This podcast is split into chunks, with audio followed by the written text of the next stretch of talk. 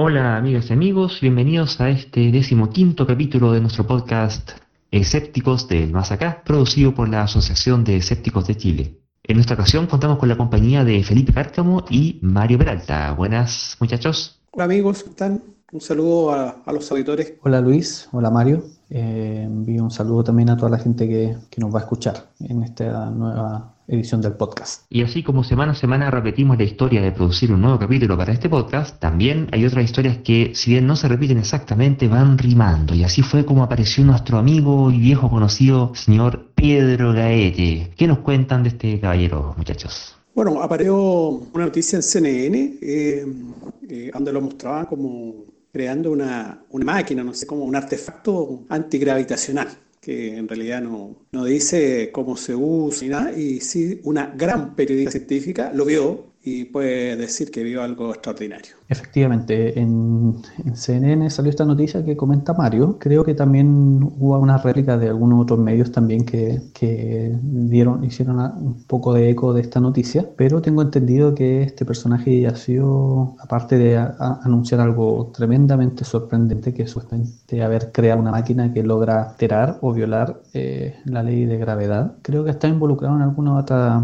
afirmaciones igualmente sorprendente en el pasado y creo que ahí quien tiene más antecedentes por ser llevar más tiempo en la asociación eres tú, Luis. Sí, este es un personaje eh, muy simpático de, de, la fauna folclórica chilena, eh, o de la, de la, mitología tradicional, ¿cierto? Eh, donde, bueno, ustedes saben, aparte, digamos, de lo que consiste la noticia de ahora, de este eh, invento antigravitacional, este personaje tiene mucha más historia. Allá por el 2012, cuando estaban con toda esta vorágine del fin del mundo, el calendario maya y el cuento, este señor apareció también ahí, eh, agregando de su cosecha y, y, y usufructando del, del, del, pánico colectivo que había. Les recuerdo que por esa época a nosotros en AECH nos llegaban correos de abuelos, por ejemplo, es uno que me acuerdo, pero nos llegaban varios, digamos, eh, de un abuelo muy asustado porque no sabía si era cierto o no era cierto las cosas que decía esta gente, Salfate y otros personajes respecto al fin del mundo, y que su, su pequeña estaba también muy asustada, entonces él no sabía cómo responderle. O sea, ese tipo de personajes no son inocuos, ¿ya? Eh, hay, hay cosas que de repente gente que es menos vulnerable culturalmente se da cuenta de las barbaridades que este tipo de personajes habla, pero no todos, y, y hay gente que, que, que, sufre por esto, ¿ya? Eh, eso es lo, primero. Hay un, y quiero sacar a colación, disculpa que me vayan por las ramas, pero eh, en ocasiones anteriores cuando hemos hecho denuncias de contenido eh, aberrante en, en, televisión, en la, la promoción de, de paparrucha en general, en el Consejo Nacional de Televisión, ellos han argumentado de vuelta que en realidad la gente sabe cómo distinguir las cosas que son meramente una, una humorada que no tiene mayor relevancia de lo que es la información fidedigna. ¿ya? Y creo que eso, ese es un, un, error conceptual garrafal, porque dadas las condiciones de analfabetismo funcional, las condiciones de precariedad en la formación científica y el tema de todo lo que hacía ahora la, la, la, fake news y todo ese cuento, o sea, esa, esa, afirmación simplemente es falsa. ¿ya? Eh, es falso. Es, el, engañar por, los medios de comunicación a la gente que está queriendo aprender y, y, y entender cosas, eh, lo que produce es que genera población engañada. No, no, es cierto que, de una forma mágica eh, se puede acceder al conocimiento cuando la fuente de conocimiento donde tú te quieres informar te están desinformando. Dicho eso, en, este, en ese momento, en aquella época, este caballero eh, hacía, predecía cosas, digo, predecía terremotos, predecía que iba a venir un rayo del centro de la galaxia y que iba a destruir la Tierra. Eh, y dentro de todas las, cositas que, decía, él también paralelamente tenía eh, el negocio de eh, hacer búnkers ¿te acuerdas? Para sobrevivir al, al, fin del mundo. Y tuvimos un, un, pequeño encuentro, pequeñito, digamos, porque ocurrió que en alguna entrevista que nos hicieron en algún medio, ya no recuerdo exactamente cuál, salió el temita de los bunkers y ciertamente nosotros llamamos un poquito a la calma que no, tenía ningún sentido. Primero, lo, lo, primero y básico entender que si iba a haber un fin del mundo, el hecho de estar en un búnker lo único que iba a hacer es que sufriera el fin del mundo dentro de un búnker. No iba a salvarte del fin del mundo. Si, hubiera gente que se salvara, entonces no sería el fin del mundo en primera instancia. Así que, y eran bunkers que se, eh, se costaban en aquella época entre 20 a 40 millones de pesos. Es una cantidad, ¿cuántos son esos? Eh, 50 mil dólares, algo así, que no me falla la matemática. Y mmm, había bastante gente haciéndose, por supuesto, en todos estos lugares donde hay cosas ecológicas y cosas como retiradas de la ciudad y que, son en contacto con la naturaleza y que, no sé, sienten el ki y las hadas y los auras, ahí también habían búnkers entre medio y, sectas que matan guaguas y ese tipo de cosas. Y a propósito de eso, este señor nos mandó un mail, lo tenemos ahí archivado, en, bueno, marcado con estrellita en la cuenta de correo, que él nos, nos, nos, a nosotros nos exigía un pago de 300 millones de pesos en, aquella época, por los daños y perjuicios que le habíamos provocado a su marca y a su empresa, por las cosas que habíamos declarado. Al tipo jamás lo mencionamos en realidad, ni, su empresa ni nada, nos referimos solamente al hecho de, andar haciéndose bunkers. Y él pareciera que, pareciera, no sé, no me consta, pero al menos por, cómo firmaba, él firmaba como el contralor de, la, de esta empresa. ¿Ya? No sé qué. Ah, bueno. Em, bueno, obviamente no le contestamos nada porque no valía la pena, digamos, pero, pero es, el tipo de, cositas. Y hay otros temas más privados que preferiría, preferiría no, no, no, no sacar muy a la luz, digamos, pero hay cierto antecedente que este personaje estaba necesitando dinero de forma bastante acuciosa en aquella época. Y en paralelo, él se presentaba como ingeniero eléctrico, si no me recuerdo, de la Universidad de Chile. Por supuesto, los periodistas muy asiduos a ahorrarse el trabajo de verificar sus fuentes, eh, no constataron que esto fuera cierto y lo presentaban como tal.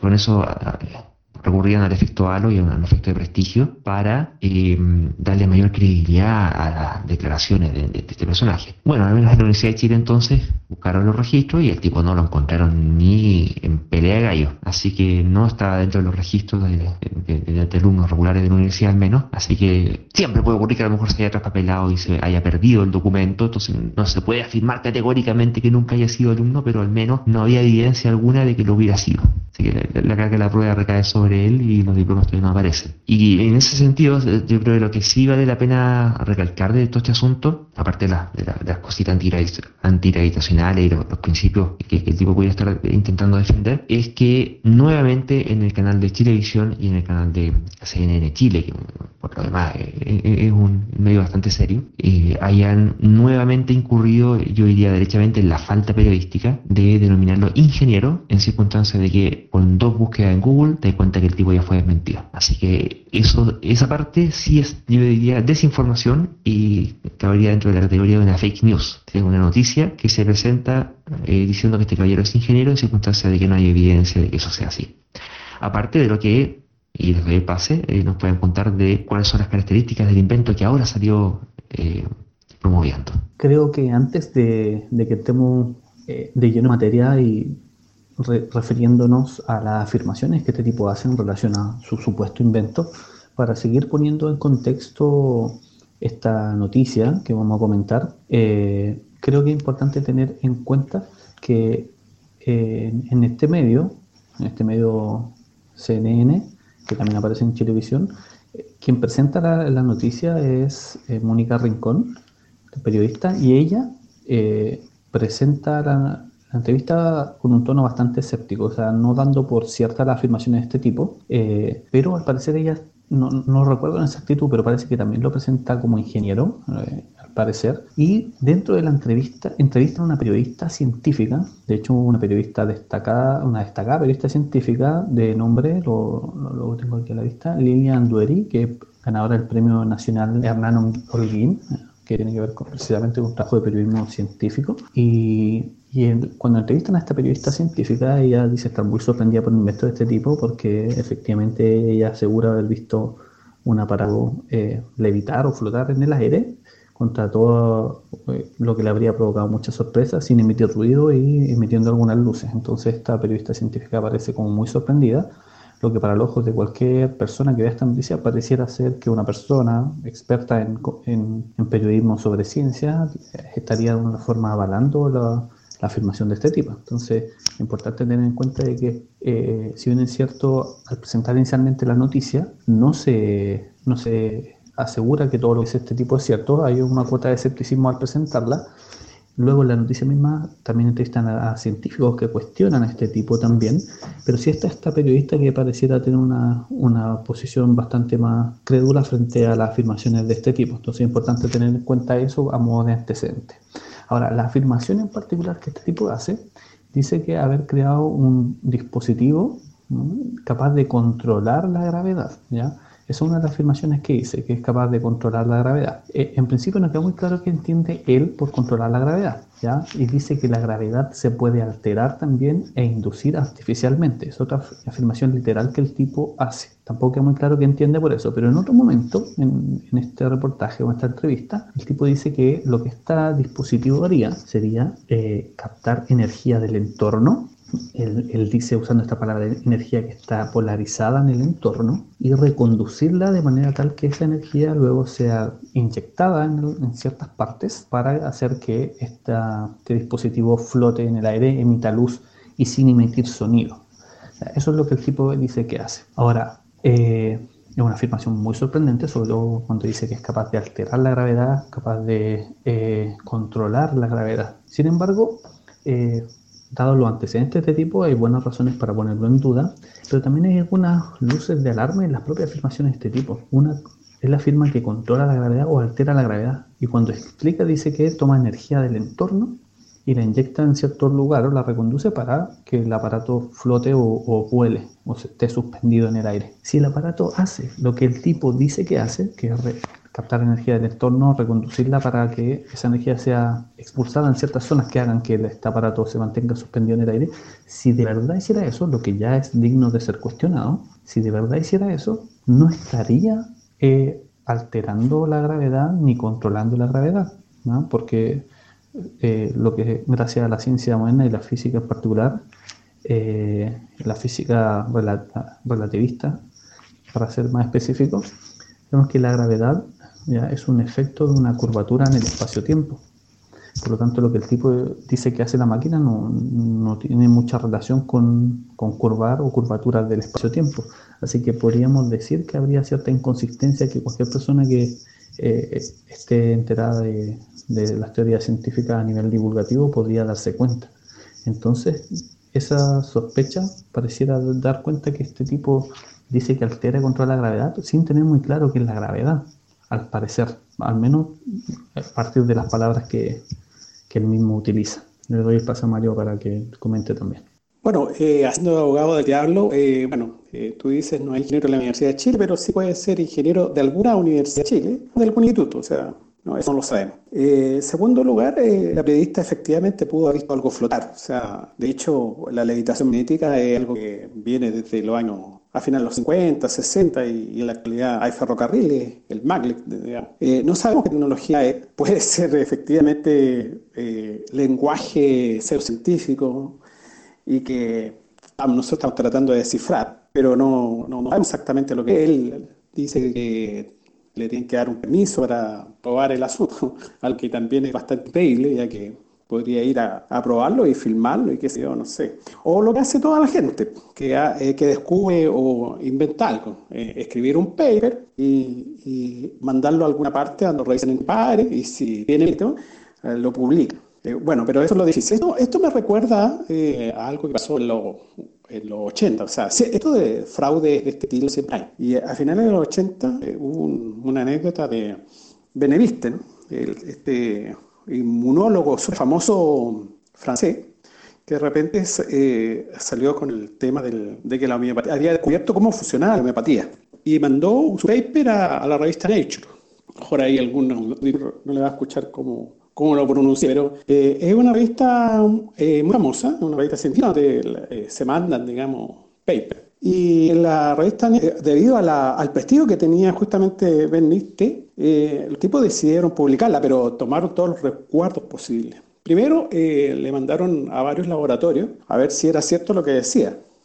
él en ese momento fue el primero que planteó de que la memoria, o sea, que el agua tenía memoria. Se las mandó y claro, salió perfecto pero en la revista siguió con las dudas y eh, se tomó la precaución de mandar, publicó el artículo en el año 88 creo que fue, y mandó un equipo a Francia a revisar si era cierto o no esto. Bueno, en el equipo iba nuestro bien y ponderado, digamos, eh, James Randi, ¿no es cierto? Eh, nuestro mago ahí escéptico, nuestro ilusionista. Porque en definitiva los científicos, uno de los problemas de los científicos es que son muy fáciles de engañar, porque eh, son muy inocentes y muy crédulos. Entonces eh, es fácil engañarlos.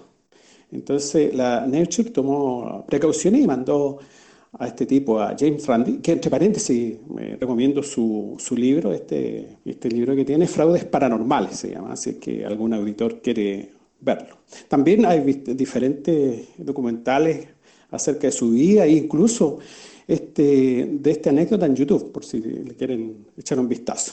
eh, envían a, un equipo, eh, envían a un científico, a un experto en fraude científico y envían a James Randi a saber qué lo pasaba. Y efectivamente los tipos descubrieron que era viejo truco que tipo hacía.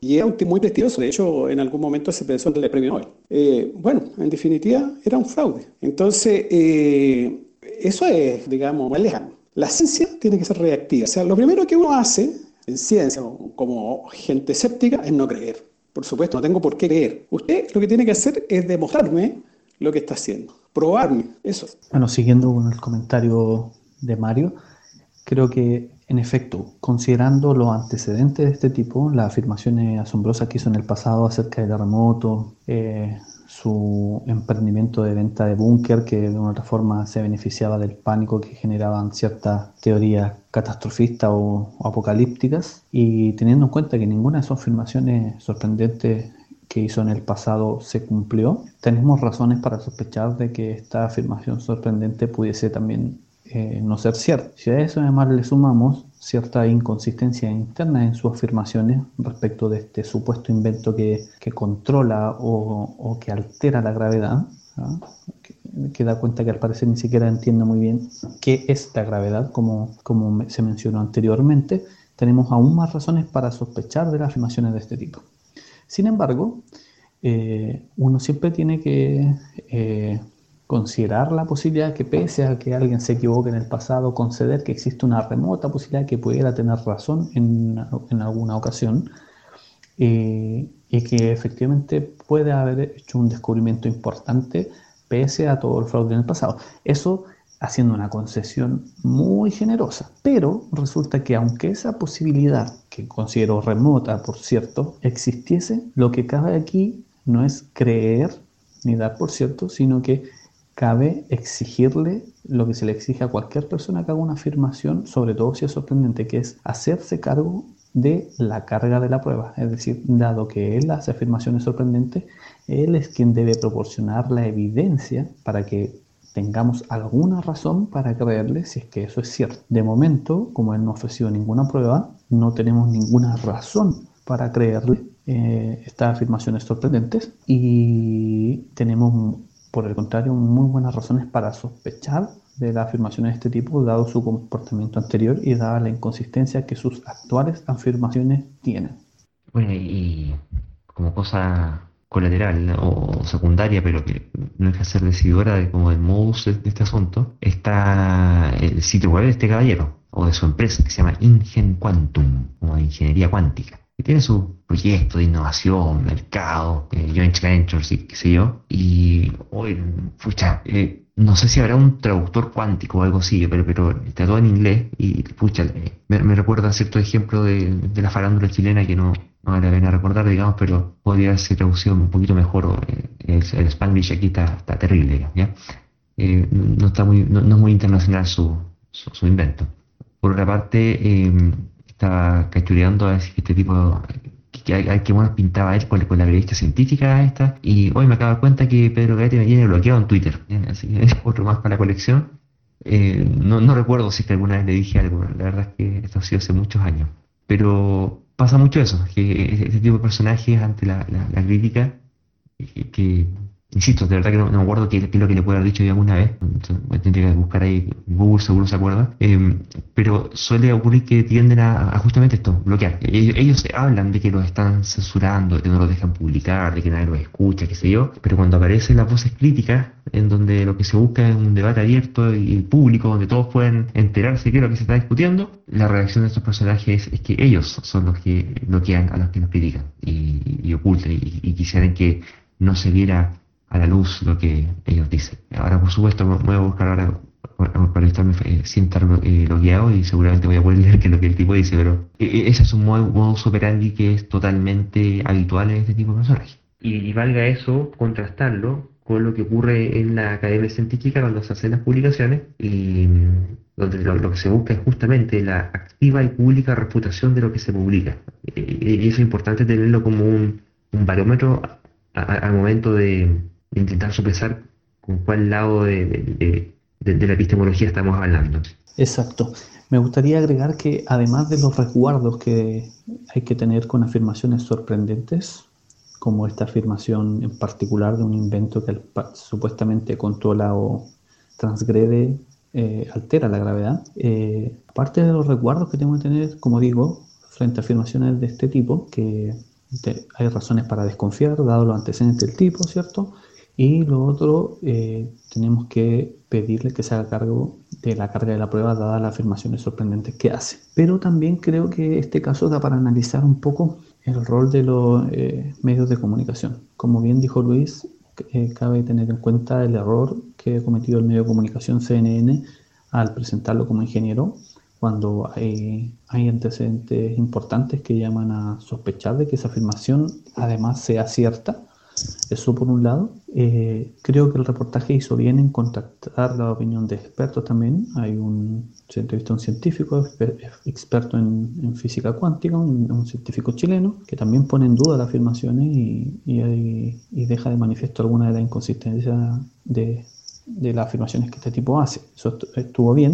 La presentadora Mónica Rincón, salvo eh, presentarlo como ingeniero, que creo que también lo hizo, eh, igual dijo este supuesto descubrimiento igual tuvo una, una, nota un tanto escéptica respecto de cómo presentar esta noticia. Creo que también eso estuvo bien, pero sí eh, me deja sumamente preocupada la actitud que tuvo una periodista, eh, Premio Nacional Hernán Unguín, que es, supuestamente es experta en, periodismo científico, que tuvo, una, tuvo, o al menos la porción de la entrevista que le hicieron, que, que, incorporaron en la nota, muestra una actitud absolutamente crédula ante las afirmaciones de este tipo. Entonces, queda una sensación o un sabor de boca general en que la nota igual queda un poco cargada hacia considerar que las afirmaciones de este tipo eh, serían ciertas o que podrían ser ciertas. Creo que que hay algunas cosas que producen ruido de la forma en que se presentó esta información eh, en el medio. Yo le daría un poquito el beneficio de la duda a la Mónica Rincón, porque ella es la conductora. Ella no fue la que hizo el artículo de investigación, sino que a ella le pasaron la noticia y ella la lee. Eh, entonces, si le, dijeron que era ingeniero y, era parte del texto, quizás no pudiera no haber tenido demasiado protagonismo en la redacción de esa noticia. Eh, lo de la hora, señorita, la, bueno, habría que ver. Podríamos preguntarle directamente para, ver qué, es lo que opina ella. pero de todas formas, hay un tema que es como, como meta noticioso, que es porque Diablos directamente plantean esto como noticia. ¿Dónde está la noticia? ¿Cuál es la noticia? ¿Por, qué aparece en un medio noticioso? Y no sé cuántas alternativas van quedando más allá que el mero hecho de pretender ganar audiencia y por lo tanto rédito producto del espacio publicitario que se vende, a propósito de una cuestión estrambótica que no tiene mayor sentido y que la verdad es que hay hartas cuestiones más importantes de las cuales preocuparse. Y esta en particular eh, caería más bien dentro de, la, de lo que la desinformación. Porque está siempre esta, excusa bastante cínica que dice, no, mira, si contrastamos varias fuentes, porque aparte de este caballero Gaete, eh, entrevistamos a una periodista científica y entrevistamos a un gallo, un divulgador, no me acuerdo quién era, que, que, que, lo desmiente. Entonces, por tanto, la noticia es neutral. Claro, uno podría entender que es neutral, pero siguen teniendo que hacerse cargo de, explicar y justificar por qué algo sí lo pasan a considerar noticia. En circunstancia de que, eh, aún así, incluso lo que vendría a ser la, reacción o, el tono de la nota, una, nota audiovisual finalmente, no solamente escrita, tiende a ser eh, en buena parte, al momento de, darle espacio, darle cabida, le da una, una, cuota de seriedad que, es totalmente inversiva, porque para que salgáis la tele y te entrevisten es porque alguna cuestión está haciendo que valga la pena, digamos, si no, ¿qué, es lo que estáis haciendo? Entonces, estos gallos están inflando, de hecho inflaron a, este tipo de gaete con sus servicios, sus productos, y uno podría cuestionar que para qué, a beneficio de quién, o cuál es el beneficio social de lo que estos tipos están haciendo. Bueno, es una noticia, eh, que no es una noticia para CNN, tal vez podría ser para la Cuarta o para el LUM, digamos. Eh, indudablemente no es una noticia para la CNN, uno de CNN esperaría un poco más de seriedad, indudablemente. Yo estoy de acuerdo con varias de las afirmaciones que, hizo Luis en su comentario anterior.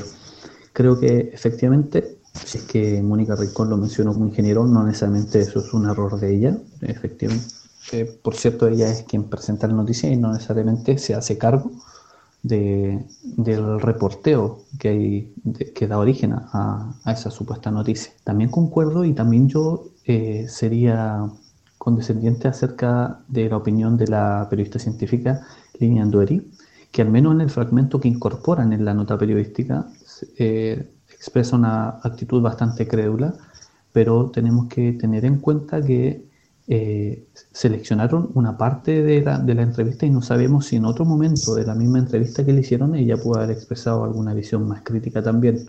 Sabemos que a veces eh, sacar, tomar ciertos fragmentos y salirlo de contexto puede dar la impresión de que uno está manifestando una posición muy distinta a la que realmente tiene. Así que tampoco cabe hacer un juicio muy tajante respecto de que Lilian Duery eh, tiene realmente una actitud crédula y que no es una buena periodista científica, no, no, estamos en condiciones de afirmar eso. Por eso es buena idea quizá, como plantea Luis, eh, tratar de averiguar qué piensa realmente ella frente a, este supuesto descubrimiento, porque quizá el fragmento que seleccionaron no le hace realmente honor a lo que ella realmente piensa, eso habría que averiguarlo más, eh, concuerdo en eso. Y respecto de dar como noticia algo que realmente no tiene mayor mérito, creo que también es una observación muy interesante que hacer. De hecho, es algo que, que, ha ocurrido en el pasado, por ejemplo, con el tema del cambio climático, eh, que hemos conversado en, las primeras ediciones de este podcast también,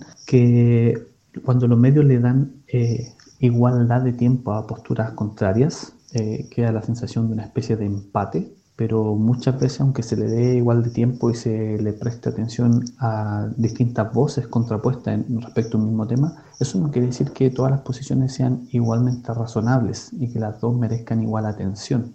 En el tema del cambio climático, eh, sobre todo en Estados Unidos hay una historia de libros publicados sobre eso que ya han sido referenciados anteriormente, que muestran que el manejo comunicacional que hacen los medios precisamente puede contribuir a que la gente crea que la postura eh, de un charlatán o de una persona que es negacionista, como en el caso del cambio climático, es tan válida como la que señala el consenso científico. ¿Por qué? Porque los medios lo presentan eh, como dos posturas y le asignan el mismo tiempo y la misma posibilidad de expresar o, sus argumentos o sus supuestos argumentos. Entonces se crea la falsa percepción de que aquí estamos ante gente que está en igualdad de condiciones y claramente no es así.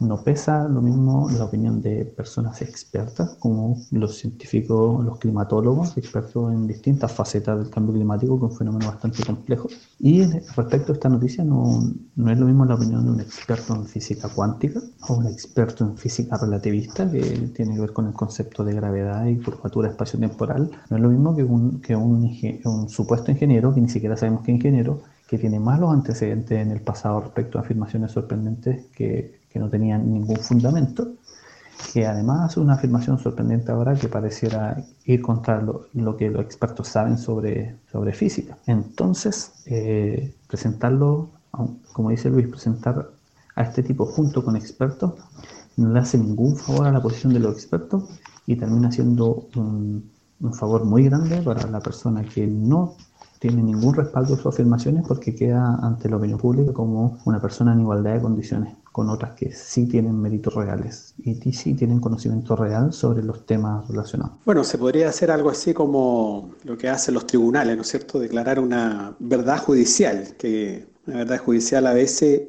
corresponde a la verdad y a veces no. En este caso lo que tendríamos es una verdad periodística que no, que no tiene ninguna relación con la verdad científica, digamos. Y efectivamente, porque e-, ese tipo de promociones de verdades periodísticas eh, no solamente han afectado, en, este caso, el tema de la este invento. Y eh, un cuestión muy grave con, lo que ocurrió con el cambio climático, con este, esta falsa equivalencia, este falso, falso, empate entre la charlatanería y la ciencia, también afecta a otro tipo de iniciativas o, de corrientes que son también súper relevantes, como el tema de los transgénicos, para todo lo que significa la optimización del proceso productivo agrícola y, o, de obtención de nuevos productos. Y mm, toda esta e, esta fobia que se ha generado en, en, contra de los transgénicos y que acá en Chile, bueno, hay un, hay un acérrimo promotor de una organización que se llama Chile Sin Transgénicos, señor Iván Santandreu, que falleció hace unas dos o tres semanas por coronavirus, porque la mm, promoción contraria a los transgénicos, uno de los efectos que ha tenido ha sido el que, por ejemplo, eh, cuestiones que son directamente solucionables con transgénicos. En estos países de todo el sudeste asiático eh, hay harta gente que no tiene poco que comer. Y lo que tiene para comer es básicamente arroz. Y arroz pelado de carbohidratos, pero no muchas más vitaminas. Y hay ciertas eh, deficiencias vitamínicas dedicadas y sobre todo en, edades tempranas de la infancia, en particular lo que es la vitamina A, para lo que es la formación del sistema visual, y cuya mm, carencia produce la si no me recuerdo el nombre, el padecimiento de la celoftalmia, si, si no me corrigen si estoy equivocado. Y que básicamente no, se desarrollan bien los ojos y, los receptores de, la retina, que se ve que hay medio ciego. Y eso afecta a cientos de miles de niños en estos países y se produjo un arroz transgénico, no producido por grandes transnacionales malvadas, destructoras del medio ambiente y monopolizadoras de las patentes, de, los genomas de las plantas, sino que por ONG que incluso han donado este, esta, investigación de hacer una, un, arroz transgénico que, que incorpora, que produce beta-caroteno, y es lo que se le llama el arroz dorado. El beta-caroteno es lo mismo que hace que la zanahoria sea de color naranja. Y esta, este arroz se le ofrecía gratuitamente a estos gobiernos para que lo pudieran sembrar y con ello abastecer de arroz, que tomaban, comían arroz su gente, pero arroz con beta-caroteno para que no tuvieran celostalmia y te ahorraran la ceguera un montón de niños, o incluso la muerte, eh, por, por carencia de esa vitamina. Y producto del miedo inducido por corporaciones como Greenpeace y, promotores chilenos locales, como el caso del señor Santandreu, en contra de los transgénicos, es que consiguieron que estos gobiernos rechazaran y postergaran por muchos años la adopción gratuita de este tipo de arroz para su población, costando con ello la, vida de mucha, mucha gente. Entonces, la, creencia y la promoción de este tipo de, de finalmente no es inocua, como hemos dicho en reiteradas ocasiones acá en, este programa, eh, porque finalmente mata, mata y reduce calidad de vida. Claro, revisando los antecedentes de Iván Santandreu y revisando algunos divulgadores científicos nacionales que dieron a conocer alguna información adicional sobre este personaje, pienso en particular en Daniel Norero, que se dedica a hacer divulgación también científica en distintos medios, en distintas redes sociales. Eh, Iván Santandreu no solo había sido un, un activo partícipe del movimiento antitransgénico, sino que también al parecer había estado involucrado en otro tipo de de posiciones pseudocientíficas. Por ejemplo, él era también, creo que director y fundador de una revista que se llama Mundo Nuevo, donde se, y en, tanto en ese medio como en otros eh, apareció en múltiples ocasiones haciendo promoción de diversas ideas de ese tipo. De hecho, a propósito de, la pandemia y actual crisis sanitaria, él estuvo compartiendo contenido de algunas teorías conspiranoicas sobre el 5G, por ejemplo, o sobre que eh, lo del coronavirus sería una especie de fraude o engaño. Entonces, y al parecer también estaba en el negocio de, la, de, de las flores de Bach y estaba en el negocio también de, al parecer, promovía la medicina vibracional o, o algo así, si no me equivoco. Entonces, promovía distintas ideas de ese tipo, eh, que por cierto también eh, son riesgosas porque hacen que la gente busque ayuda con medios que no son de efectividad probada muchas veces la gente se termina alejando de tratamientos serios y que cuentan con evidencia a su favor por eh, hacerse cargo a este tipo de por, acercarse más bien a este tipo de tratamiento. Eh, la muerte de Iván Oro sin duda que es lamentable. Eh, el hecho de que él haya sido promovido esta idea es que son cuestionables y que son dignas de ser cuestionadas no quiere decir que su muerte sea algo que haya que celebrar en lo absoluto, al contrario, es algo penoso. Incluso no sabemos si su muerte tuvo que ver o no algo con esa idea. ¿eh? Quizás la idea que él tenía lo llevaron a tomar menos cuidado de los que podría haber tomado. Es una posibilidad, no, no lo sé, no tengo cómo saberlo. Pero sí es legítimo hacerse esa pregunta, en qué medida las ideas que, que él tenía y promovía respecto de diversos temas eh, pudieron haberlo expuesto a un riesgo mayor o a un riesgo evitable en otras circunstancias. Eh, es digno hacerse esa pregunta. Pero lo que sí eh, podemos eh, comentar sin mayor problema, efectivamente, acerca de la, la idea infundadas que él promovía sobre temas de salud en particular. Siendo incluso un tipo que contaba con estudios. según antecedentes que busqué, él era, era biólogo marino, es una persona con estudios.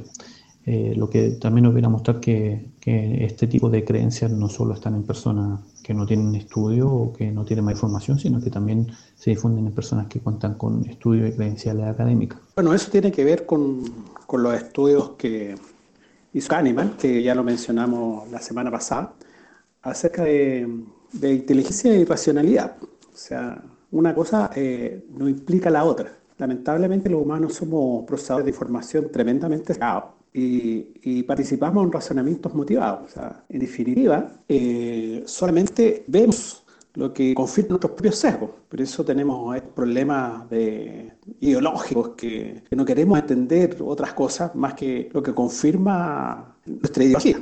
¿ah? Entonces, eh, es bien compleja la cosa porque eh, esto, llevado a extremo, puede llegar, a ser muy, muy peligroso. Por cierto, y en efecto, eh, justamente a propósito de eso, tenemos varios estudios que han salido ahora último, que, o sea, no, no ahora último, sino que han sido publicados y viralizados en, los últimos días, en, el último tiempo, que por una parte bien hacen esta comparación entre la diferencia que puede llegar a haber entre la inteligencia y la racionalidad, pero también más cuestiones que llevan como de índole psicológico psiquiátrico.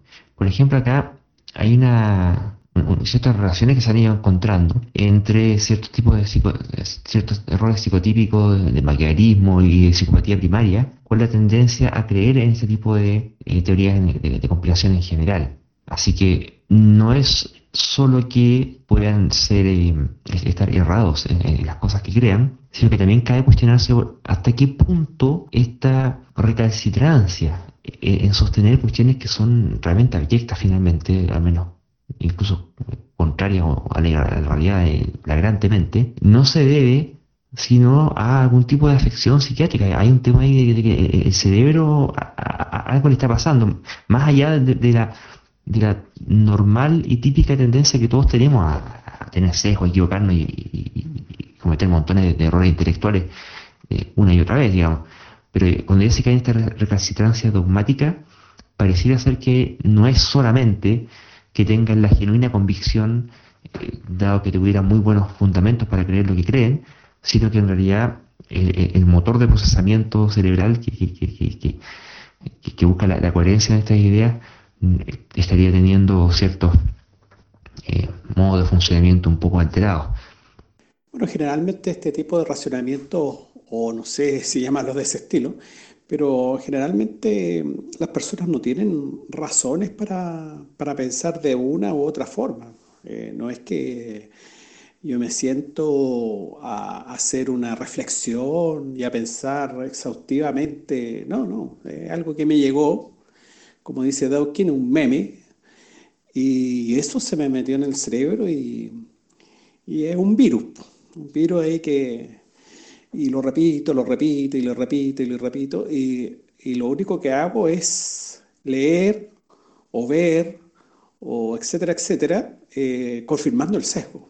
Es decir, veo una noticia que me dice todo lo contrario, que evidentemente me está absolutamente negando lo que yo creo, pero pienso de que pues, no sé, puede ser una conspiración o que quieren que, sigo confirmando mi sesgo. Es, eh, es muy difícil eh, que, que, una persona empiece a razonar de otra manera. Es complicado. Me gustaría eh, hacer una, una, especie de contrapunto a, a, lo que hemos venido hablando respecto a este tema en particular.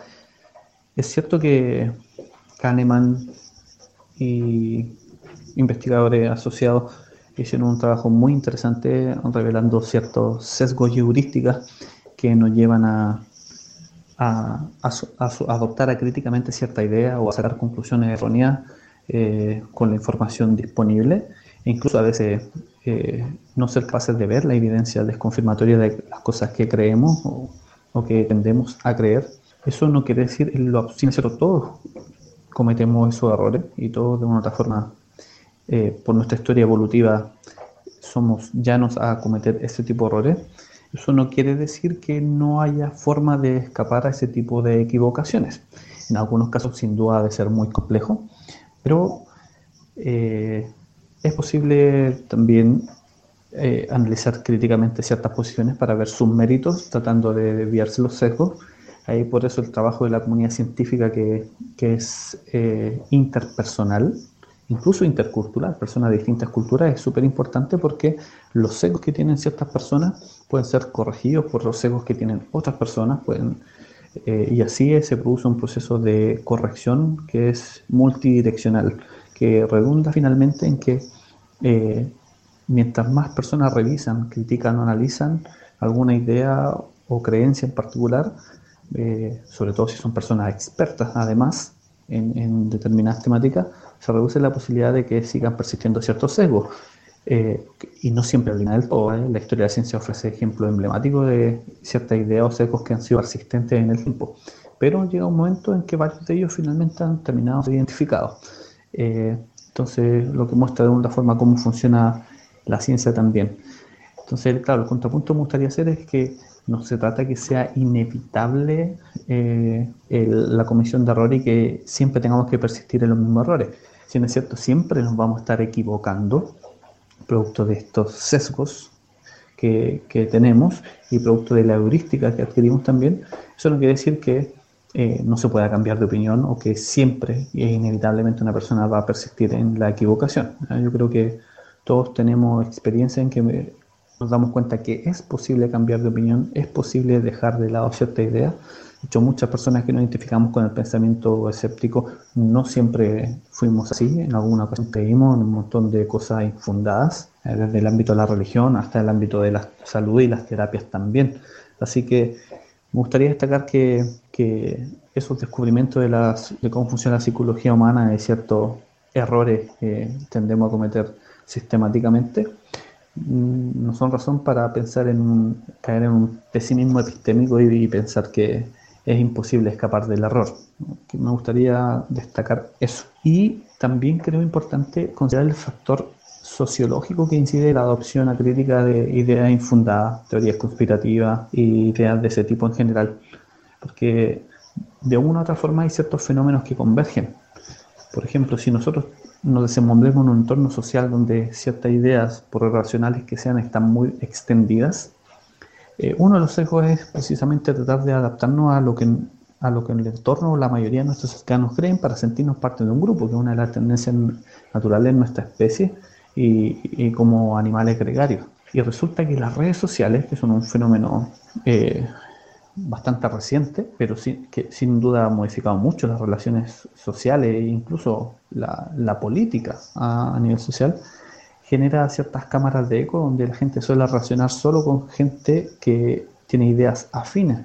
Entonces, están nuestros sesgos y a la vez se suelen ver amplificados por una, la generación artificial de un entorno, en este caso virtual, en el, en el que cada vez se vuelve más difícil que contrastemos nuestras posiciones con posiciones diferentes. Entonces hay ciertos fenómenos ahí que son convergentes y que redundan en que no solo la gente termina creyendo cosas infundadas, sino que eh, se vuelve cada vez más difícil, producto de estas cámaras de eco, que nos expongamos a ideas diferentes y que tengamos la apertura necesaria para abrirnos a otras posibilidades. Bueno, justamente eso es lo que pasa, pues estas creencias o qué sé yo, se protegen y se protegen eh, eh, agrupándose. O sea, gente que, que, piensa de determinada manera está en tal parte y la que piensa de otra manera está en otra parte. O sea, la, la creencia en sí misma se va protegiendo. Entonces, de esa manera, mi creencia eh, veo que los demás creen lo mismo que yo, entonces me siento tranquilo. Y cuando me encuentro con una persona que no cree, no tiene la misma creencia que tengo yo, me siento amenazado. Entonces, por eso decía que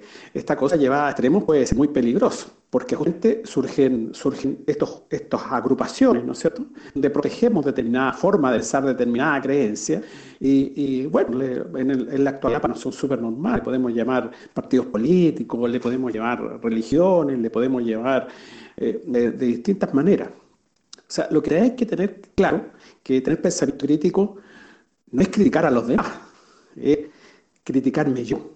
¿Qué es lo que estoy pensando? ¿Y por qué estoy pensando en lo que pienso? Bueno, y por eso es que las religiones se han encargado de hacer el trabajo de promocionarse, sobre todo en la mente de los niños más pequeños, que están recién abriéndose al mundo, porque con eso pasan a ser su eh, grupo de referencia y por tanto los, los sesgos del niño empiezan a operar a modo de adaptarse a los adultos y a las cosas que ellos creen y le enseñan. Entonces, al llegar la religión tan tempranamente eh, en el desarrollo de su neurología, los niños sirven a, esas ideas de forma no solo no intelectual, sino que incluso a, nivel como de impronta y, de sentido de seguridad y de la cosmovisión de, cuáles son, las ideas en las cuales se sienten seguros y cuáles son las otras, las desconocidas, ¿cierto?, de las cuales podrían llegar a sentir amenaza vital incluso. Y por eso es que es tan delicado y uno pudiera considerar incluso que atenta contra el derecho a la libertad de pensamiento y atenta contra el derecho a la cultura el adoctrinamiento religioso temprano de niños porque impide que puedan evaluar y sopesar las demás ideas de forma neutral,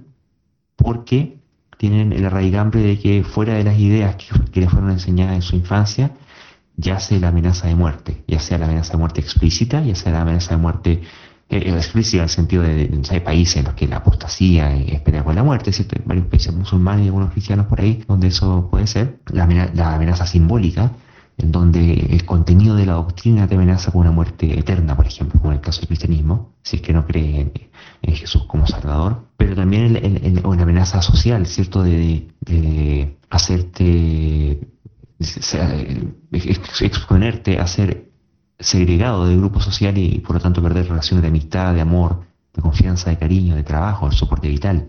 Pero también la amenaza, ¿cómo podemos llamarla? Eh, como, como de la guata, emocional, ¿cierto? esto de que, de que tú te sientes amenazado de muerte eh, o, recurre a ti o, emerge en ti la sensación del pánico ante la muerte, de, este, este afán mamífero que tenemos, o no sé si son los mamíferos, pero de, arrancar de aquello que nos, está matando o que amenaza con matarnos, a de lugar ante el sentimiento de amenaza inminente que, que, sobre nuestra vida, amenaza vital inminente, ante una idea que pueda contrariar, contradecir o que nos o, que en el caso de dejarnos llevar por el raciocinio respecto a esa idea, nos llevase inevitablemente a concluir que aquellas ideas basales en las cuales de las cuales nos aferramos a, la vida eh, pudieran resultar falsas y, por ello nosotros sentirnos amenazados de, muerte. Entonces hay, hay una relación de que, creo que lo he estudiado hace algunos años ya, de que em, e, este fenómeno de la contradicción y que, y que lo que se busca evitar con la disonancia cognitiva, produce el equivalente a, sensaciones de dolor, podría ser algo así como un dolor cognitivo, un dolor, dolor emocional, un sufrimiento, eh, el, tener que verse enfrentado a, a evidencia, ideas o afirmaciones contradictorias con, con aquellas ideas que uno cree y en las cuales basa eh, la, certeza vital. Bueno, en general las religiones se aprovechan de una función cerebral que tenemos, digamos, que es algo que denominamos espiritualidad, ¿no es cierto? Que en el fondo es como este sentimiento de alegría, de felicidad, de paz, de temporalidad, ¿no es cierto?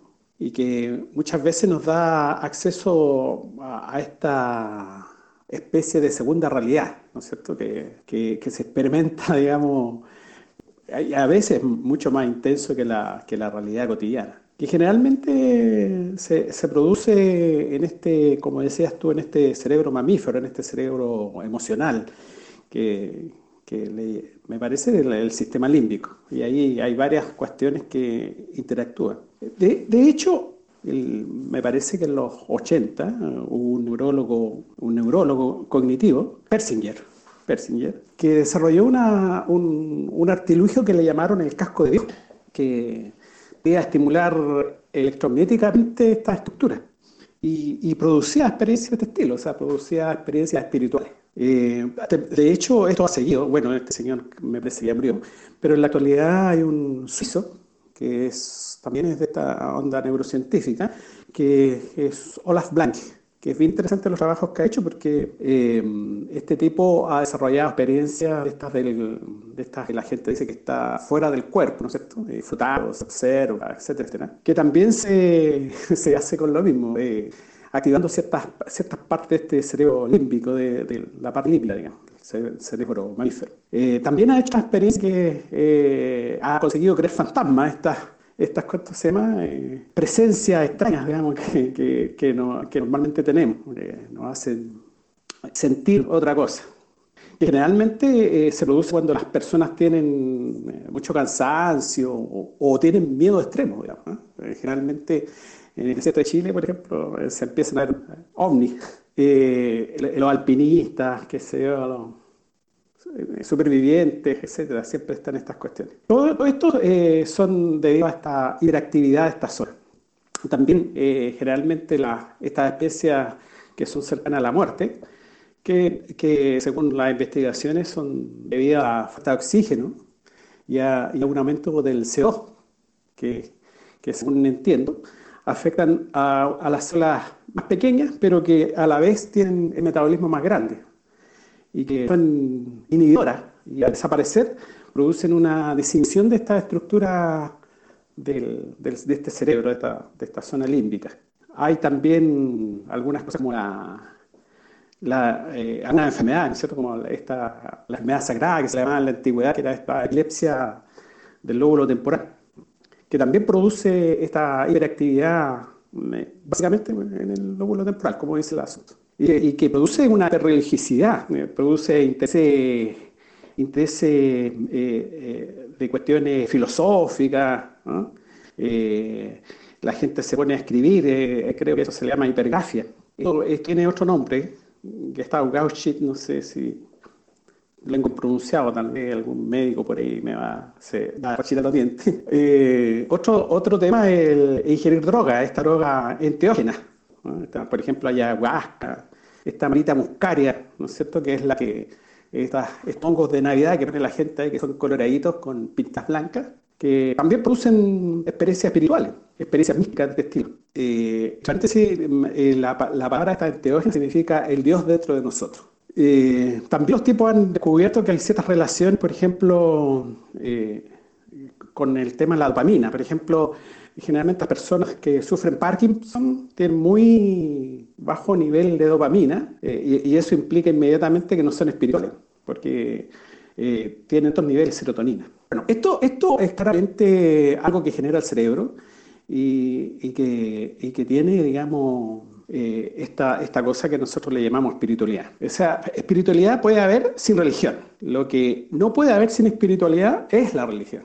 Eh, y bueno, estos fenómenos, digamos, que, son, que han sido estudiados. Ah, entre paréntesis, eh, les quiero recomendar aquí un libro, digamos, de, este señor Francisco Rubia, eh, no recuerdo el, nombre del libro, ah, El cerebro espiritual, el cerebro espiritual, eh, donde ustedes pueden encontrar este tipo de antecedentes y, ver la relación cerebro-espíritu. Retomando un poco la idea, en particular la idea de, del adoctrinamiento religioso a edades tempranas, y los efectos que eso puede producir, Luis estableció un vínculo muy razonable entre, entre sentirse en riesgo cuando alguien cuestiona las ideas que tenemos profundamente arraigadas y lo que también ocurriría, por cierto, con la idea religiosa, sobre todo si es que eh, uno la incorporó eh, a muy temprana edad. Y esa sensación de riesgo, Luis lo caracterizaba, decía que esa sensación como de ver la vida o la integridad amenazada, Claro, efectivamente también tiene un componente moral. Muchas personas, independientemente de que nos equivoquemos y, en ocasiones realicemos acciones cuestionables, mucha gente eh, se quiere sentirse una buena persona o quiere o se siente bien catalogándose como una buena persona, independientemente de los errores que todos podamos cometer. Y mucha gente eh, que fue adoctrinada religiosamente de edad temprana tiene una asociación muy fuerte en su cabeza entre, la creencia religiosa y la moralidad. O sea, mucha gente vincula el ser buena persona necesariamente con tener tal o cual idea religiosa. Y muchas personas, cuando ven cuestionadas esas ideas que tienen profundamente arraigadas, al punto que las consideran parte constitutiva de su identidad, a veces siente, se sienten amenazadas y sienten que si abandonan ese tipo de ideas, estarían abandonando la senda del bien, por decirlo metafóricamente. Entonces eso hace muy difícil que, eh, no imposible por cierto, pero muy difícil que muchas personas se abran la posibilidad siquiera de, cuestionar ese tipo de ideas y abrirse a la posibilidad también de, de abandonarla eventualmente si es que fuese necesario. ¿Por qué menciono esto? Porque recientemente, eh, en el sentido de estas publicaciones que comentábamos acerca de la creencia en idea infundada y de la adopción de ideas conspirativas o conspiracionistas, hay un, volumen creciente de publicaciones que establecen que han identificado una correlación y un vínculo bastante fuerte entre eh, creencias religiosas eh, y religiosidad y creencia también en teorías conspirativas sin fundamento. Hay varias publicaciones que han aparecido desde hace por lo menos 10 años que van en esa senda y todas ellas parecen converger en el hecho de que tener ideas religiosas o adoptar ideas religiosas eh, y mientras más dogmática o más fuerte esto ocurriría, mientras se haga de manera más dogmática, más fuerte aún, haría que la gente sea mucho más propensa a adoptar o creer en teorías conspirativas sin fundamento, infundadas. Digo teorías conspirativas sin fundamento, infundadas porque sabemos que las conspiraciones eh, existen realmente.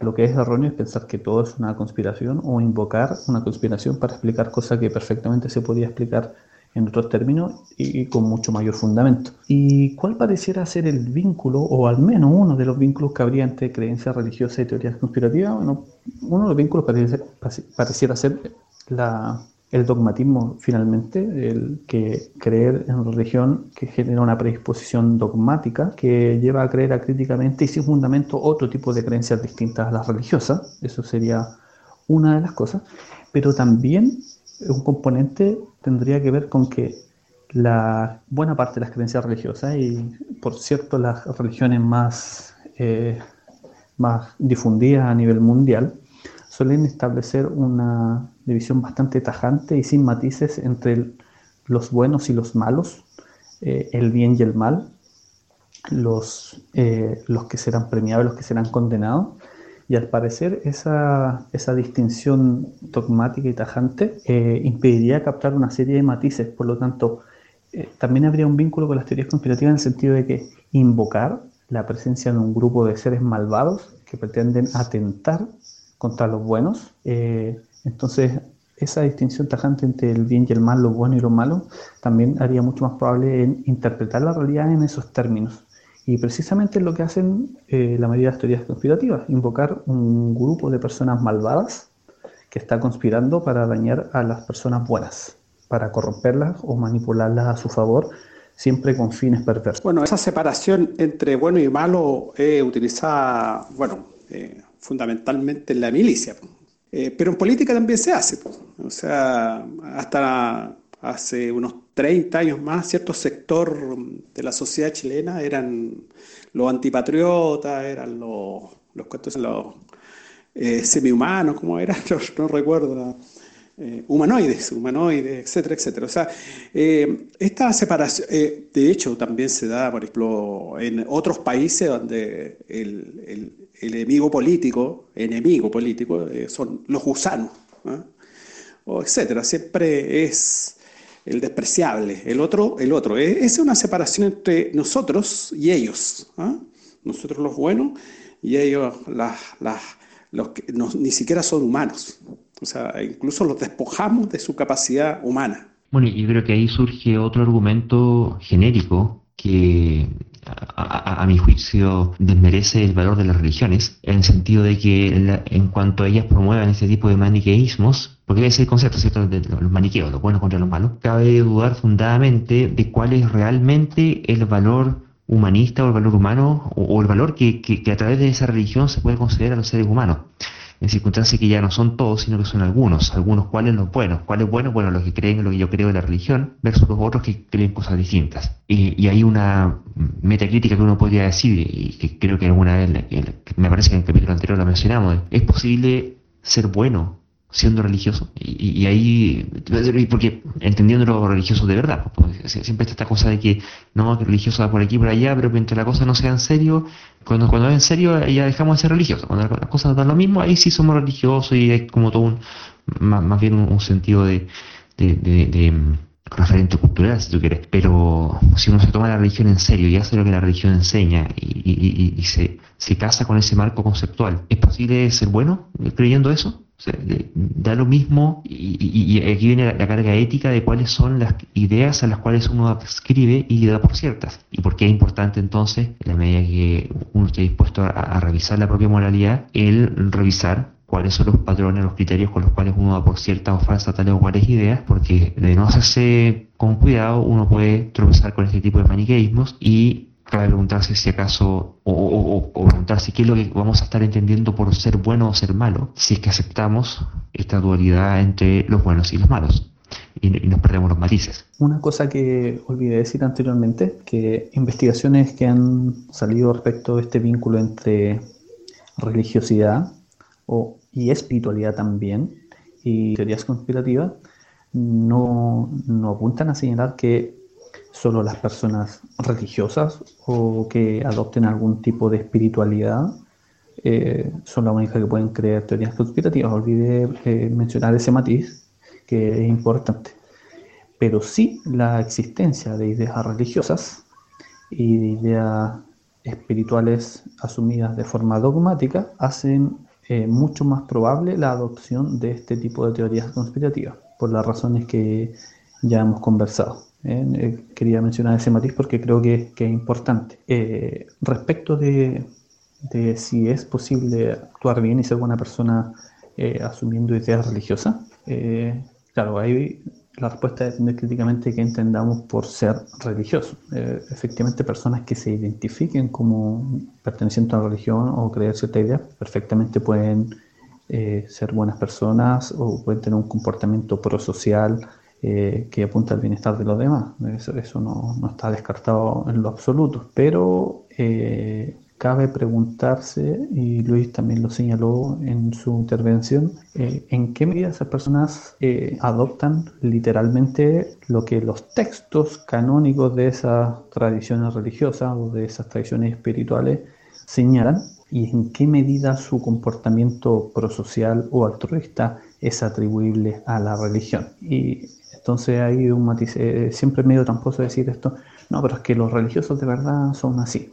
No, pero es que los que eh, los que religiosos que son jantes y critican a no respetan a homosexuales, no, no permiten el matrimonio homosexual, se oponen a la adopción de niños, se oponen a la píldora del día después, eso no son verdaderos religiosos. Ahí está, se incurre con facilidad en una falacia bastante conocida que es la no true Scottman, ¿cierto? De pensar de que invocar que el que se equivoca no está siendo realmente religioso.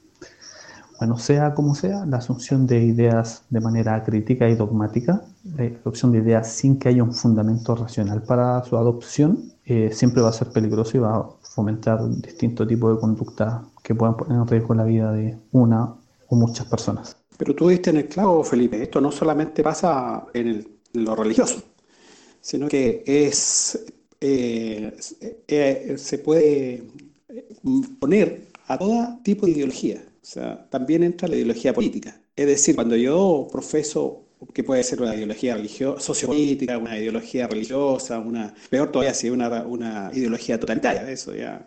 Más aún, esta ideología pone de la mano. O sea, yo puedo profesar una ideología religiosa y va de la mano con una, con una ideología sociopolítica y, y, mejor todavía.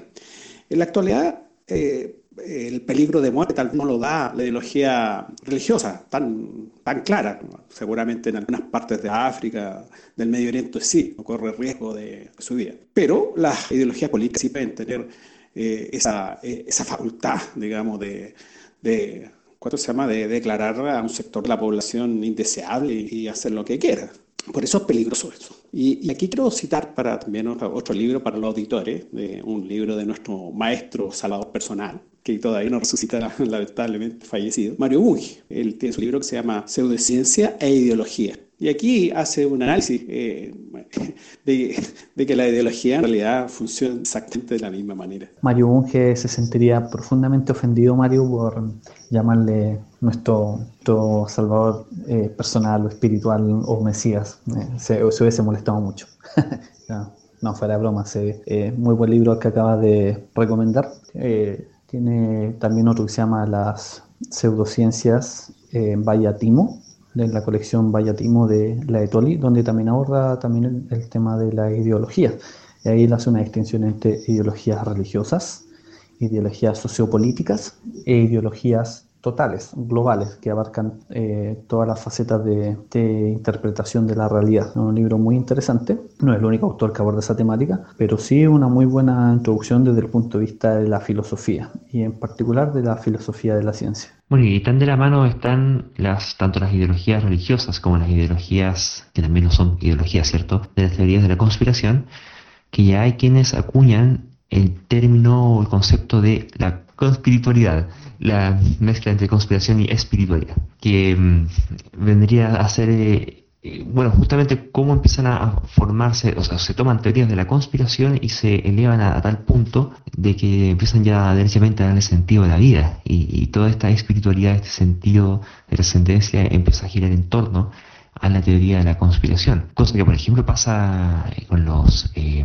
con los terraplanistas, eh, incluso ahí hasta ahí arraigambre cristiana antigua testamentaria. Bueno, más de lo mismo, todo nace y está dentro del cerebro, o sea, no hay nada en realidad fuera de él, está todo dentro y, y, obedece a este sistema que tenemos, que ya expliqué un poco que es el sistema límbico, y, y al parecer cuando este, este es mal, digamos, porque momentos espirituales podemos tener cuando hay una bonita puesta de sol, pero parece que de alguna manera eh, este, este mismo efecto lo podemos tener haciendo cosas muy, muy malas. Y, y al parecer, a partir de eso, hay un aprovechamiento, digamos, de parte de las religiones, etcétera, eh, a donde se nos saca el jugo. Efectivamente, el, el concepto de espiritualidad eh, un concepto bastante ambiguo. Eh, tiene reminiscencias religiosas, reminiscencias de un dualismo psiconeural,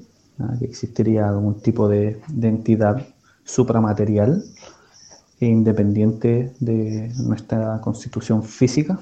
Eh, y muchas concepciones espiritualistas no necesariamente religiosas o no necesariamente teístas, también pueden terminar siendo sumamente dogmáticas. En Chile hemos tenido ejemplos de, sectas espirituales que han terminado cometiendo actos absolutamente aberrantes como sacrificar bebés. Antares de la Luz era un movimiento espiritualista con cierta idea que no conozco bien por cierto, pero sí sé que sus concepciones espirituales llegaron a ser sumamente dogmáticas eh, y motivaron una serie de conductas irresponsables y aberrantes, ¿ya? Que, que afectar la vida y la integridad física y psicológica de muchas personas. Así que no, no necesariamente lo espiritual debe estar asociado a, un comportamiento amable o empático con las demás personas. también se puede caer el dogmatismo en ese sentido. Ahora, hay personas, eh, incluso intelectuales, del movimiento escéptico incluso que propugnan algún tipo de espiritualidad no dogmática y que sea compatible con, eh, con la ciencia moderna y con los principios eh, metafísicos que subyacen a la ciencia moderna, como el materialismo, eh, el naturalismo, el realismo también.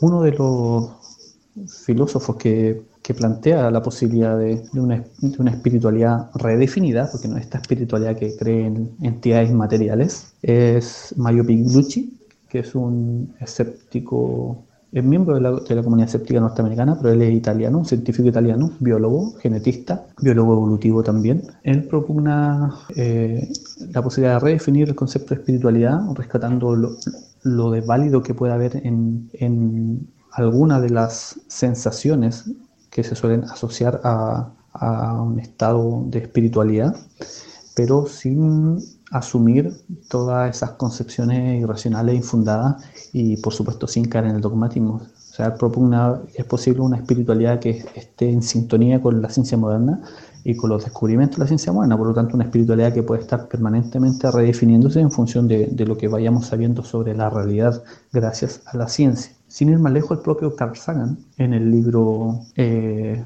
El mundo y sus demonios, también eh, considera que es un error no asumir aquello de válido e importante que hay para muchas personas en lo que se suele llamar espiritualidad. Y también él se mostró llano y abierto a la posibilidad de una espiritualidad eh, secular en sintonía con la ciencia.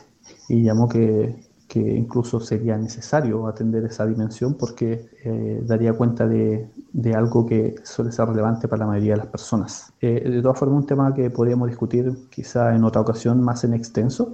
Eh, no está la ocasión para profundizar tanto en eso, pero sí me quería dejar pie de que hay alguna postura ahí de, que, que proponen una redefinición del concepto de espiritualidad. Por cierto, dejando de lado cualquier eh, atisbo de dogmatismo y cualquier atisbo de la creencia en entidades supraterrenales. Bueno, indudablemente no podemos obviar que efectivamente, dada toda la evidencia científica que hay, lo que denominamos espiritualidad es una función cerebral más.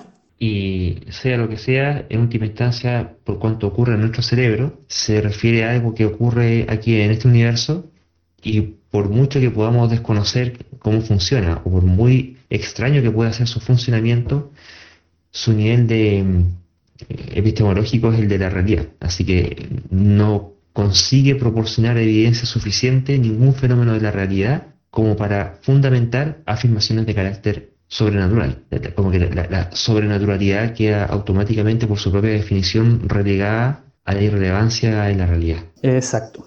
Cuando yo mencionaba esta propuesta de redefinición del concepto de espiritualidad eh, de estos autores, mencioné a Pigliucci, eh, Carl Sagan, pero hay otros autores también que han concordado en eso. Es importante dejar claro que ellos no están más que adoptando la palabra espiritualidad, pero la verdad es que eh, el contenido con el que redefinen esa palabra eh, difiere bastante de la creencia en cualquier entidad supraterrenal y cualquier eh, posible concepción religiosa o espiritual a la usanza tradicional. La verdad es que ellos están planteando más bien un, eh, plantean redefinir el concepto de espiritualidad en términos seculares y más bien dar cuenta de ciertos estados mentales que, que producen satisfacción y, que permite establecer una conexión una, conexión de trascendencia, pero trascendencia no supraterrenal espiritual, sino que en el sentido de sentirse en comunión con otras personas, en el fondo sentirse eh, conectado con las demás personas de forma saludable y también una conexión con la naturaleza, pero con la naturaleza como es, no la naturaleza animada por espíritu, un fantasma ni, ni cualquier ser superior que supuestamente administra su funcionamiento. Eso está completamente descartado. Bueno, eh, yo anteriormente hice una, una definición de espiritualidad, donde dije que era el sentimiento de alegría, felicidad y paz. Y en el fondo eso es una producción masiva de endorfina. Bueno, y sin ir más lejos, efectivamente la, religión se, se cuela con, posturas dogmáticas por todas partes, como que tienen el mismo sustrato. Y así es como hemos encontrado, por ejemplo, que ahora salió este señor, el eh, Kane West, ¿cierto? Que es un... ¿Qué es lo que es él? No, no, estoy muy enchufado, es un rapero que... Em, que, es candidato a presidente de Estados Unidos. Eh, esto a estar interesante. Y que aseguró que, por, ejemplo, la, la, vacuna contra el coronavirus sería la marca de la bestia, que ahí tenemos el factor religioso, ¿cierto? Y que nos quieren poner chips, que tenemos el factor conspiranoico, y el hecho de que sea candidato a la presidencia eh, lo, liga con la política, y vais a saber qué engendro de cuántas cabezas pueda salir de este contubernio. Eh, salió diciendo que hay muchos niños que se vacunan y que quedan paralíticos, a consecuencia de la vacuna, me imagino. No sé dónde saca que nos quieren poner chips, no, sé, menos mal que no mencionó a, Bill Gates, le faltó. Eh, fue una, teoría de conspiración incompleta, ¿ya? Pero que en este caso estos chips no son para control mental, sino que son para que no podamos cruzar las puertas del cielo religioso. No, sé, y aquí nuevamente, que, que uno pinta un pobre chip con, las puertas del cielo. De, esa cuestión debería ser bastante más, más poderosa que, una, unas incrustaciones de silicio, ¿cierto? Así que este, este tipo de pareja de Kim Kardashian, la que aseguraba que eh, las personas que han sido vacunadas son los humanos que tienen el diablo adentro, y que algunos no podrán entrar así a consecuencia de esa, esa vacuna. Eh, imagínense hasta dónde llega. Bueno, eh, yo me imagino que los rusos, los chinos deben estar súper contentos y, van a hacer que seguramente le van a prestar todo el apoyo para que salga presidente. Con eso ya estaríamos, digamos, la, cultura gringa, la educación gringa ya se estaría yendo al hoyo absolutamente. Así que me imagino que esto lo, único que hace es crear una felicidad gigantesca en los chinos y en los rusos. La verdad es que, al igual como ha pasado con Trump, que volviese a llegar una persona que tiene ese tipo de ideas a la presidencia de un país es algo muy malo. Con Trump ya ocurrió y sigue ocurriendo, pero que volviera a ocurrir, y no solo en un país, sino que en un país que por diversas razones y lamentablemente tiene, eh, tiene una posición de mucha influencia a nivel mundial. La verdad es que lleguen personas con esa idea de creencia a un país que tiene ese nivel de incidencia mundial es lo, para mí es una de las cosas más parecidas al infierno, a uno de los infiernos de Dante, porque la verdad es que muestra que buena parte de la población mundial está en manos de personas no solo incompetentes intelectualmente, incompetentes emocionalmente, sino que al parecer eh, desquiciadas con algún tipo de, de trastornos o patologías. Y no lo digo esto de manera ofensiva en lo absoluto. Yo mismo he tenido trastornos y patología psicológica, pero la verdad es que cuando me he sentido mal no, no puedo gestionar, no pude, no pude gestionar bien mi vida y difícilmente iba a gestionar bien eh, un país, ni mucho menos eh, un país que, que prácticamente da el golpe de timón en la política internacional. Bueno, eh, yo creo que ahora sí los rusos van a poner todo su, sus fichas en que salga este rapero. y lo que no consiga Putin, los religiosos se van a encargar de, completarlo. Y aquí tenemos, por ejemplo, a un pastor evangélico, Hank Kuhneman, que le ruega a Dios que queme todo tipo de esquema satánico que busque vencer a Trump en el 2020. O sea que aquí básicamente los que están contra Trump son satánicos.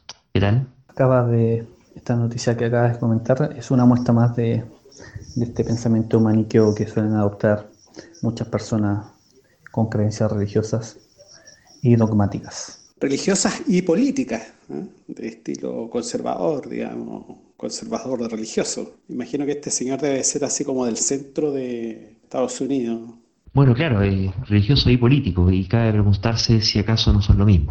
Eh, personalmente encuentro que son lo mismo. Cambia, uno crea en base dogmática, la gente puede adscribir a ello de forma más o menos eh, irracional, y la religión ya el momento en que tiene alguien que, que, dice cosas y gente que te cree, eso es un poder político, porque van a hacer lo que tú les digas. Así que la religión es política es una rama de la política y es constituyente de la política. Buena parte del poderío político o de la posibilidad de control político en la práctica recurre y casi hasta podría decirse que necesita la usanza religiosa, ya sea directamente con el político rey que al mismo tiempo Dios o eh, de forma un poquito menos monárquica, delegando ese poder en algún tipo de líder eh, espiritual supremo pero que al final de cuentas es el testaferro y, el compinche y el cómplice del líder político, porque finalmente el, religioso lo que hace es eh, legitimar al poderoso. Entonces, eh, honestamente, no se de religión, habla de política, es la misma cuestión. Cambia un poquito el, respecto de qué creen, pero es una rama más. Hago sí la salvedad de que es posible concebir la política en otros términos y, no necesariamente la política como, como algo que necesariamente tiene que ser dogmático o algo que necesariamente necesita de, la adopción de ideas de manera acrítica. Por cierto que muchos políticos necesitan eso y están acostumbrados a hacer política con ese tipo de herramientas sumamente cuestionables, por supuesto, pero quería hacer la salvedad para rescatar el concepto de política eh, de esas fauces, porque a fin de cuentas la política es algo necesario y debemos procurar porque eh, la acción política de todos los ciudadanos y ciudadanas y de los representantes políticos en particular sea lo más racional posible y se aleje cuanto más pueda de las ideas dogmáticas y la asunción crítica de creencias. Podríamos decir más política y menos religión, que la política ciertamente es fundamental, mientras que la religión es algo que ojalá como humanidad algún día pudiéramos llegar a superar. Ahora también ocurre que puede ser se puede ser totalmente eh, aberrante en las ideas sin necesidad de ser religioso, ¿cierto? Por ejemplo, tenemos este, al doctor Stoyan Alexov, el presidente de la Asociación de Patología Búlgara de Bulgaria, eh, quien afirma que nadie ha muerto de coronavirus. Bueno, claro, al final todos se mueren de, un paro cardíaco y un paro respiratorio, paro, paro respiratorio, todo lo demás son cosas, son meras coincidencias, ¿cierto? Eh, lo que pasa que justo a la gente se, le ocurre dejar de respirar y, su corazón se le ocurre dejar de latir. Y mm, bueno, e, e, él argumenta por un lado el tema de la, de la de que todos los tests son inaceptablemente imprecisos y que este virus no nunca ha sido encontrado y en realidad es la rama de negacionismo clásica que, ya hemos visto y conocemos de, sobra en el caso del SIDA, por ejemplo. Hay gente que, niega el SIDA, el VIH. Eso mismo iba a decir yo, pues nadie ha muerto de SIDA. Imagínate, el SIDA lo tenemos desde mediados de los 70 y claro, lo mismo, nadie ha muerto de SIDA en realidad. O de VIH, quiero decir. ¿eh? Sino que mueren de, de enfermedades oportunistas. Y así, un, eh, bueno, así el presidente de Estados Unidos, Donald Trump, afirma que el 99% de los casos COVID son inofensivos o inocuos. Y el comisionado de la FDA, eh, bueno, por mucho que sea puesto por, por Trump, eh, se abstuvo de apoyar esas afirmaciones de, Trump. Que bueno, a esta altura la verdad es que uno quisiera, intelectualmente da lo mismo lo que diga Trump, eh, a la pura escasa escala Pero mm, e, e, esa es la visión de quien está a cargo de, finalmente, de liderar el combate contra la pandemia eh, eh, en ese país y, no es casualidad que tengan los índices que están teniendo. Oye, este espacio del programa de gente jugosa, digamos, da para mucho. Eh. Podríamos hacer eh, cientos de programas comentando las cientos de, de tonterías que se escriben, se dicen. Es increíble.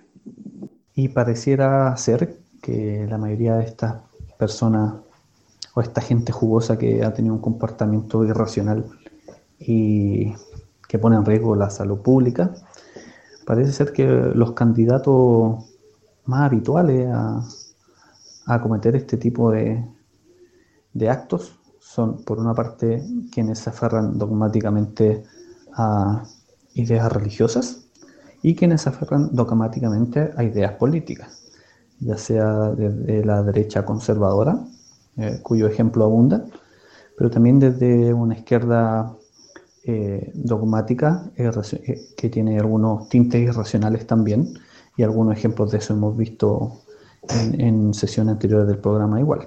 En, en caso de representante político, el presidente de México dio alguna muestra de, de tener actitudes racionales eh, vinculadas a alguna posición política de izquierda también. Así que no, no es patrimonio exclusivo de la, de la derecha conservadora. Aunque sí recientemente he leído algunas investigaciones que muestran que al parecer en la derecha conservadora la idea irracionales a críticas y pseudocientíficas parecieran ser un poco más frecuentes. Pero no sé si la evidencia sea concluyente aún, pero sí eh, leí un par de publicaciones que apuntan en ese sentido. Bueno, este paper que leímos esta semana, ahí dice que la derecha fundamentalmente reina el compresionismo, o sea, realmente eh, son varones que, tienen estas ideas conspiracionales. En cambio, en en la izquierda, en esta en esta izquierda eh, que también es reaccionaria, una izquierda, la izquierda Feng eh, tienen otro tipo de creencias, tienen este tipo de creencias de la nueva era, ¿no es cierto?, del New Age. Entonces, claro, ambas, tipos de, de, creencias son totalmente irracionales. Y claro, eh, nos llevan a, muchas veces nos llevan a tomar decisiones equivocadas. Ahora, bueno, está por por seguir, eh, es un show que continuará.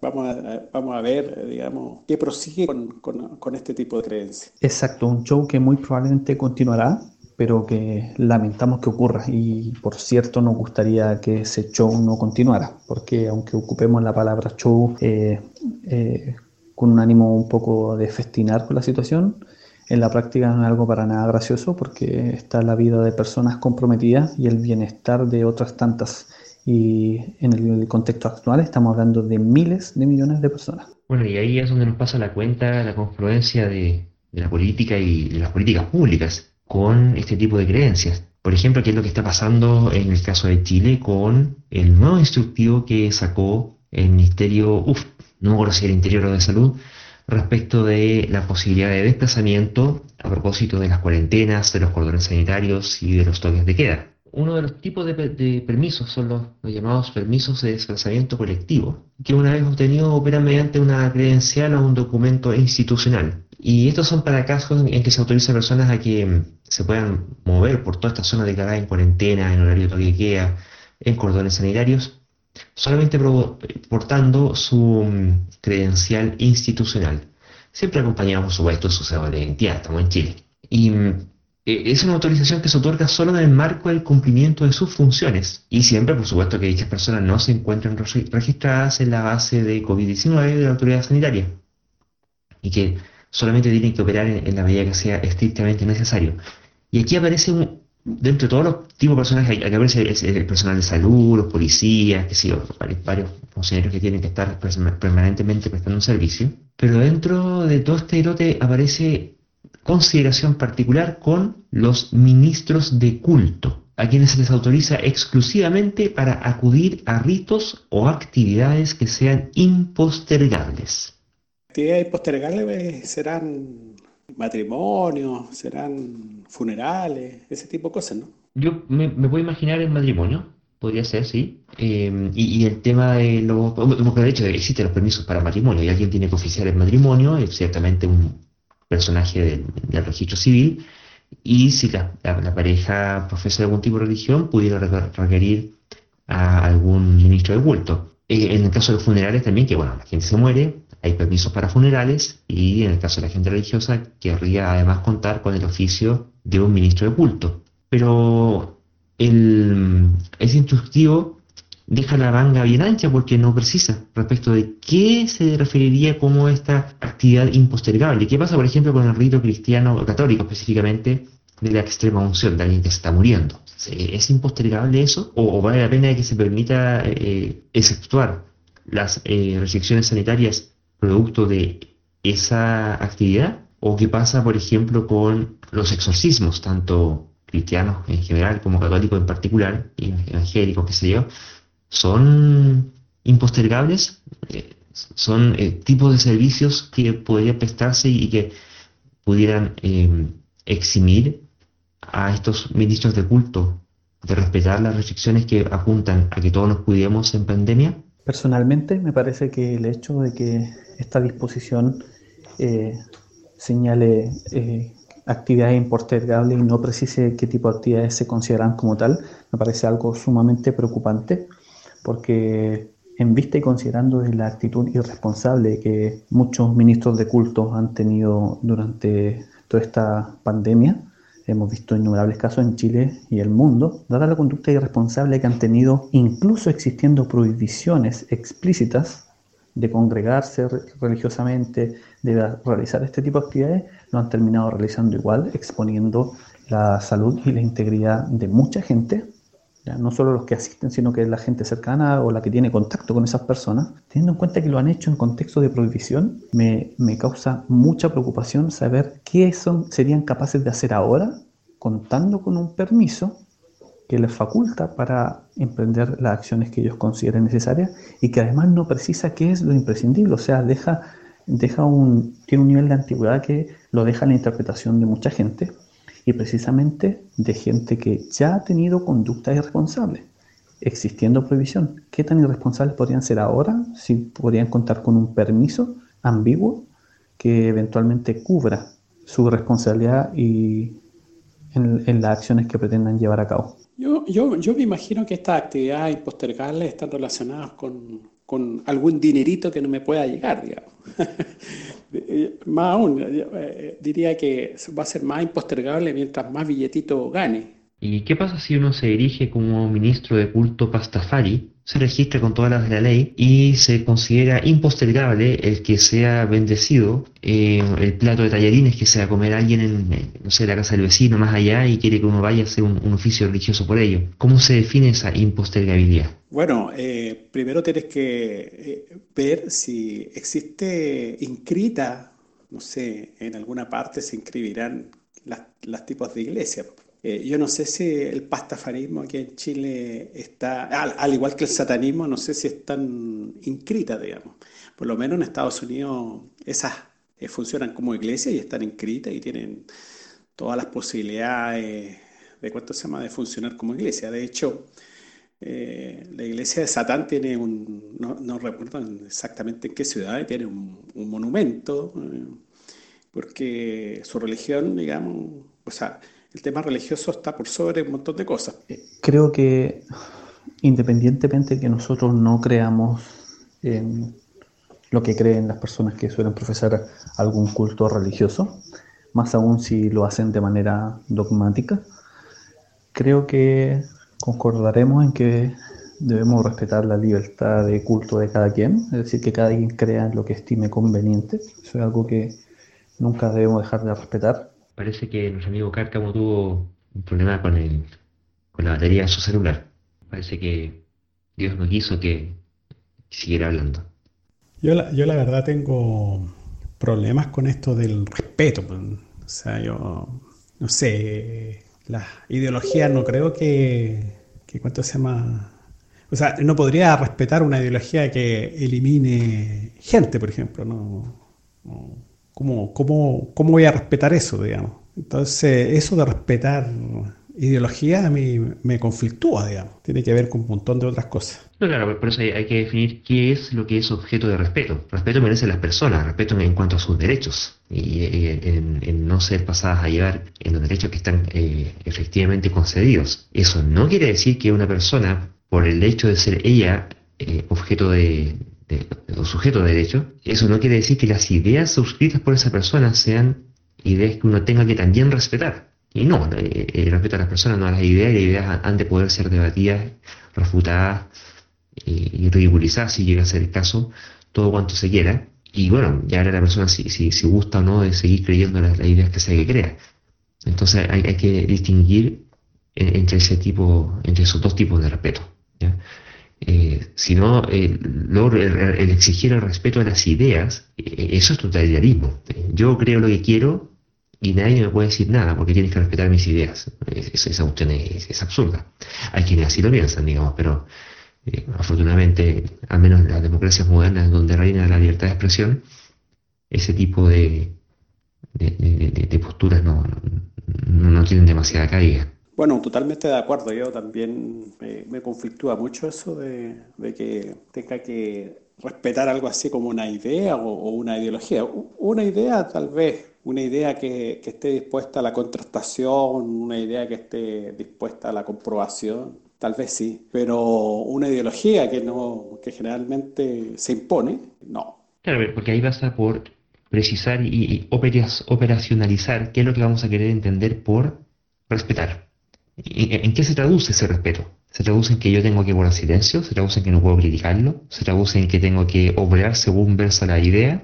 ¿A, qué nos referimos con respetar la idea? Entonces, no, pues la, idea no merece un respeto, el respeto merece la y las personas que eso se operacionaliza como se operacionaliza eh, eh, con respecto a la conducta y respecto al listado de derechos que están consagrados en las leyes. Y mm, así nos respetamos. Y hay consideraciones eh, constitucionales, consideraciones de derechos humanos, consideraciones respecto de, dignidad, de, discriminación, etcétera. Y ahí estamos bien, digo. La, idea no, hay nada que respetar, es que no es objeto de respeto. Me parece. Entonces, llegamos al final de este podcast. Muchas gracias, Mario, por tu compañía. Muchas gracias a todos los auditores y nos estamos viendo en una próxima entrega de Escépticos del Más Acá, producción de la Asociación Escéptica de Chile. Y no olviden también visitar nuestro podcast El Poder de la Duda. Hasta pronto. Chao. Nos estamos viendo, Luis. Nos estamos, me despido también de los auditores. Y, quiero también recordarle a, nuestros auditores que nos, que nos pueden mandar eh, comentarios o, o preguntas, si es que así lo estimen. Nos estamos viendo.